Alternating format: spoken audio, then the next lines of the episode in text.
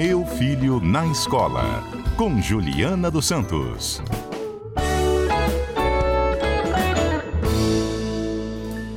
Professora Juliana Santos, boa tarde. Boa tarde, como vocês estão? Juliana, me conta uma coisa. Quando Ah. você terminou o ensino médio, você já sabia o que você queria fazer da vida? Olha, quando eu, a minha história é diferente. Eu queria fazer direito, mas eu não fiz logo, eh, não fiz faculdade logo que eu terminei meu ensino médio. Hum. E aí, o que, que você fez? E aí eu demorei um tempo, porque eu, eu fui mãe muito novinha, né? Demorei um tempo para entrar na faculdade, mas na minha época era vestibular tradicional, não é o Enem que a gente tem hoje, que acabou de sair o resultado essa manhã, né? Uhum. Acabou de sair o resultado, deve ter muita gente ansiosa e muita gente Muito. com o resultado na mão, na dúvida do que fazer, né, professora? Exatamente. Muito. O Enem hoje é um diferencial, Johnny, é um diferencial tanto do ensino público como privado, porque ele, o resultado desse, desse exame é uma porta de entrada para Uhum. esses dois segmentos. Né? Para o ensino eh, público, a gente daqui a pouco abre, dia 22, né? Abre as inscrições para o SISU, que é uma forma de concorrência ampla aí para faculdades do Brasil inteiro, e as particulares, a partir de hoje também, já vão pegar essas notas para começarem as matrículas.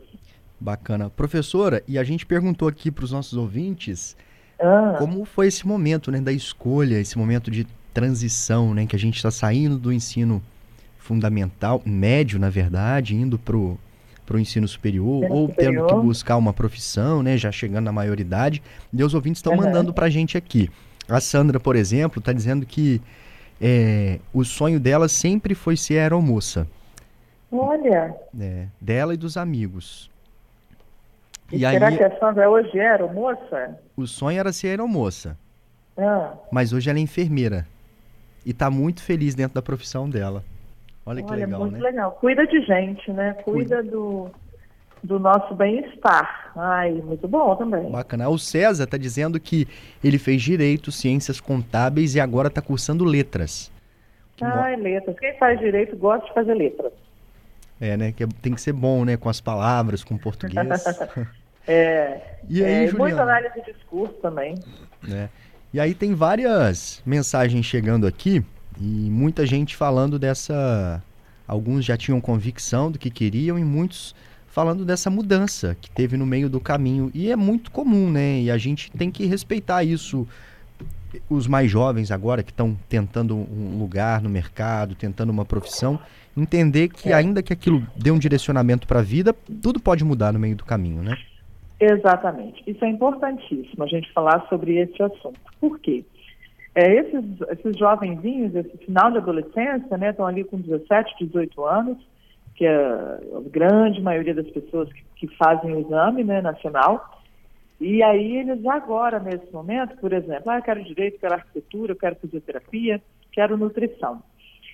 Só que daqui a um tempo, pelas próprias mudanças sociais, culturais, há um movimento também de novos desejos, né? Novos dados pela tecnologia.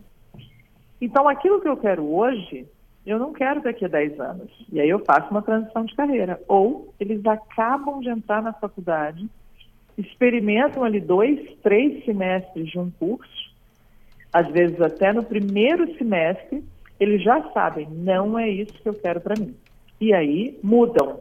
Mudam a, a- até das grandes áreas, por exemplo, alguém que estava fazendo engenharia eh, e que vai para publicidade. E são felizes. O que a gente precisa é respeitar essas escolhas e saber que nada é definitivo. Ou- pode, pode haver alguma alteração em algum momento. O Flávio está falando exatamente isso, que ele começou, a ia fazer direito, mas acabou indo para administração. Vamos Isso. continuar depois do repórter? Claro, CBN Cotidiano de volta com a professora Juliana Santos, meu filho na escola. Hoje a gente fala sobre o resultado do Enem, que já está disponível. Professora Juliana, a gente já consegue ter noção de uma média de nota ou ainda não? Por enquanto, o que está divulgado ali é para o candidato mesmo já fazer a consulta. é, para o candidato. Cada vez mais os resultados eles são sigilosos, né? até porque a gente tem lei geral de proteção de dados, então os candidatos já estão ali com as suas, os seus números de inscrição, já estão recebendo é, e vendo né, quanto foi que conseguiu na redação, porque é um terço da prova, como é que eles foram nas grandes áreas, eles já começam a ter noção também se, os, se a pontuação que eles têm, como é que está em relação ao SISU do ano passado. Então, este momento é um momento que está todo mundo muito eufórico, né, com esse resultado na mão, começando a fazer continhas de que curso eles conseguem entrar nas federais, para no uhum. dia 22, quando esse portal abrir, começarem a fazer suas inscrições. A gente está aqui com a Tatiana Arruda, que daqui a pouquinho vai falar do assunto dela sobre moda. Boa tarde, Tati. Boa tarde, boa tarde, ouvintes, equipe. Boa tarde, Ju. E ela já Boa quer conversar tarde, com você, ó, que beleza. Tati. Ai, saudade, Ju, da gente Não, se encontrar aqui, saudade no estúdio. Terça-feira eu vou presencialmente. Ah, olha só, eu falei que, que eu gosto muito desse assunto porque eu sou a típica pessoa que estudou uma coisa, fez outra. Nossa, eu já mudei de profissão tantas vezes na vida. É eu comecei, quando eu estudava jornalismo, eu, eu sou formada em jornalismo, mas eu fui trabalhar no aeroporto. Eu trabalhava atendendo voo, check-in, despacho de voo, conversava com os comandantes, enfim. E por um momento aquilo foi meu sonho, mas eu estava na faculdade, terminei a faculdade, trabalhei com jornalismo, mudei para a área de administrativo financeiro e hoje trabalho com moda. Então, uhum. é, pra, assim, eu, pra mim, eu não tenho problema de mudar de rumo, né? Eu acho que o importante é eu caçar ali minha felicidade e tá mudando de é isso. rumo a isso. Mas a minha dúvida que eu trouxe aqui é o seguinte, Ju, tem um limite para deixar os jovens trocarem? Por exemplo, no primeiro período ainda dá tempo se você quiser fazer outro curso, mas pô, ele já fez lá mais da metade do curso e descobriu, ah, não, agora eu quero fazer, fazia direito, agora eu quero fazer geografia. Tem um é. limite é. para isso? Ou então aquele que já trocou duas vezes e, ah, não, eu quero outra coisa? São situações. Por exemplo, estou, o curso é de quatro anos, ele já fez três anos de determinado curso. Eu sempre aconselho este aluno, ah, com ajuda, às vezes, até de um profissional, de um psicólogo, de alguém que faça ali uma, uma espécie de, de amparo nesse sentido, mas e também de um mentor de carreira, para terminar essa graduação. Porque falta muito pouco, um ano passa muito rápido. Né? Então, eu, eu sou do time que aconselha terminar.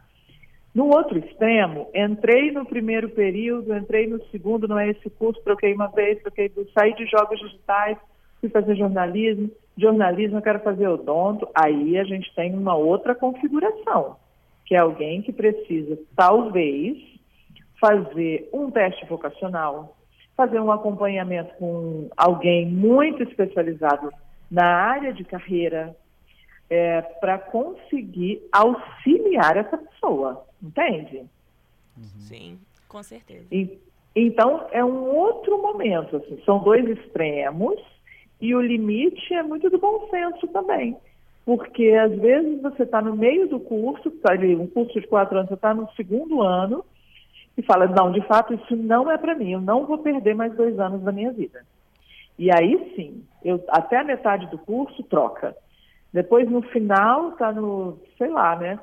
Sétimo, oitavo período, termina, porque você já garante alguma coisa. E todo conhecimento é válido, todo conhecimento é aplicável. Por exemplo, você traz coisas do jornalismo para a moda. Você traz as suas experiências para a área que você está atuando agora. Então, nada a gente, entre aspas, joga fora. A gente agrega, aplica e vai se tornando um profissional cada vez melhor.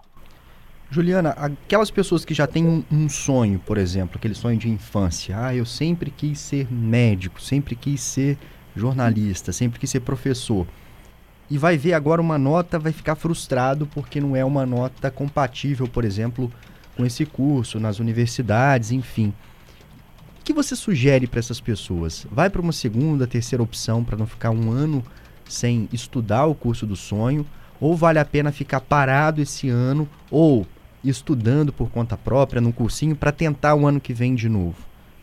Eu acho que vale uma segunda tentativa, porque são muitas variáveis. Às vezes você, naquele dia da prova, você não estava bem de saúde, aconteceu alguma coisa na família, houve um término de um namoro, ou algumas coisas, por exemplo, os, os, candidatos de São Paulo não sabiam nem onde fazer por causa da chuva. A chuva atrapalhou, não tinha energia. É, são muitos contratempos. E aí você pode não corresponder a tudo que você é em dois finais de semana. E aí eu acho que vale entrar num cursinho ou entrar nas plataformas online, mas ter uma disciplina para o estudo. Se o aluno não, se ele precisa trabalhar e estudar, é, são, é uma outra configuração. Então ele vai ter que ter essa mais disciplina ainda para estudar com autonomia e levar a sua carga horária de trabalho. Né? Mas eu sempre acho que há uma segunda chance.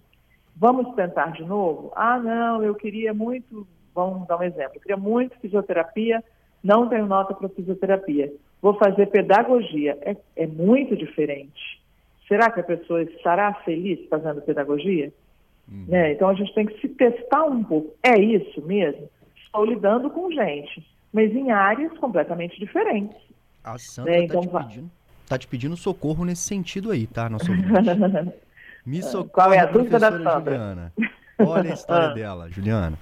Sou mãe de um jovem que está fazendo educação física, porque ele estava uhum. envolvido em esportes, mas ele sempre uhum. quis fazer direito. Agora, ele está no terceiro período né, de educação física e quer mudar. Mas ela é uma mãe que pensa que essa decisão seria um retrocesso. E aí, eu tô errada? Ai, Sandra, eu, eu acho que ele deve trancar esse curso, tentar direito para ele procurar a felicidade dele.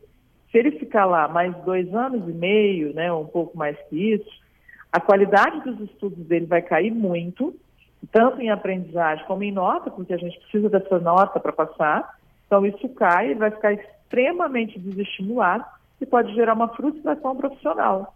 Aí ele vai perder ali dois anos e meio é, de uma profissão que ele não quer, já viu que não quer praticar, quando ele poderia já migrar.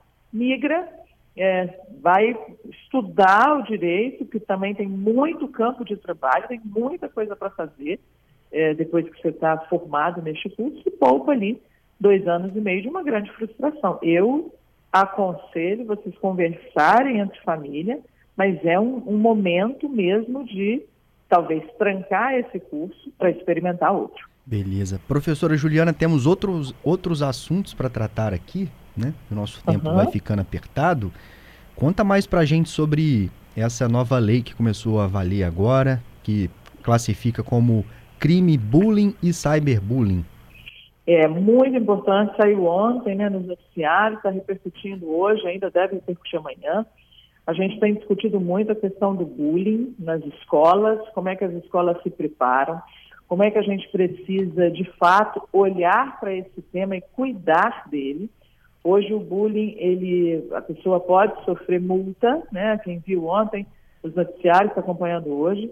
E o cyberbullying, além de multa, as pessoas agora podem ficar, é, cumprir pena, né? Então, de dois a quatro anos, elas vão cumprir pena dependendo da extensão, porque quando você joga isso na internet, você não tem mais controle de quantas pessoas vão assistir, como, a, como essa pessoa que sofre o bullying, ela vai lidar com essa questão. A gente tem casos é, de pessoas que tiram sua vida, de que entram em quadros depressivos e que é difícil retomar.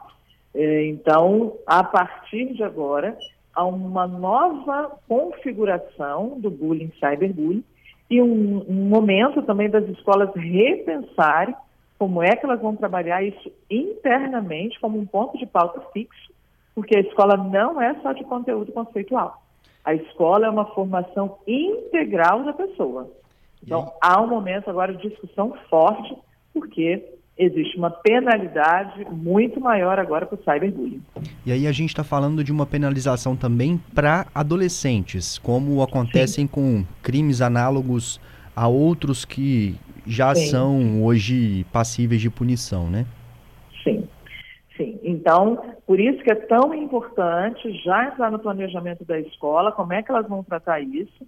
É, em alguns casos, até se já existiu isso dentro da instituição, levar autoridades, levar um, advogado, levar é, alguém de, de, delegacia mesmo, é, de crimes digitais, para discutir isso nas escolas e deixar as claras, trazer consciência para esses alunos. Porque agora é, tem muito mais, uma, um controle efetivo muito mais dessas questões. As pessoas estão mais resguardadas também. Na sua opinião, Juliana, isso aí vai resolver parte do problema que a gente tem hoje, né, com essa questão de internet, as pessoas ainda acharem que é uma terra sem lei, que as pessoas... Acho que é uma tentativa, Johnny, acho que é uma tentativa é, de trazer uma nova consciência, questão do respeito, da individualidade, de entender de diversidade. Eu acho que quando a gente está falando de bullying, a gente parte de um ponto muito anterior, que é trabalhar diversidade na escola, que é, é um grande é grande questão. Se a gente trabalha a diversidade, o respeito ao outro, a gente vai eliminando casos de bullying, cyberbullying. Obrigado pela participação, viu, Juliana? Até terça que vem, se Deus quiser, e eu que agradeço por estar com vocês toda semana. A gente te espera aqui na terça-feira. Um abraço. Se Deus quiser. Oh.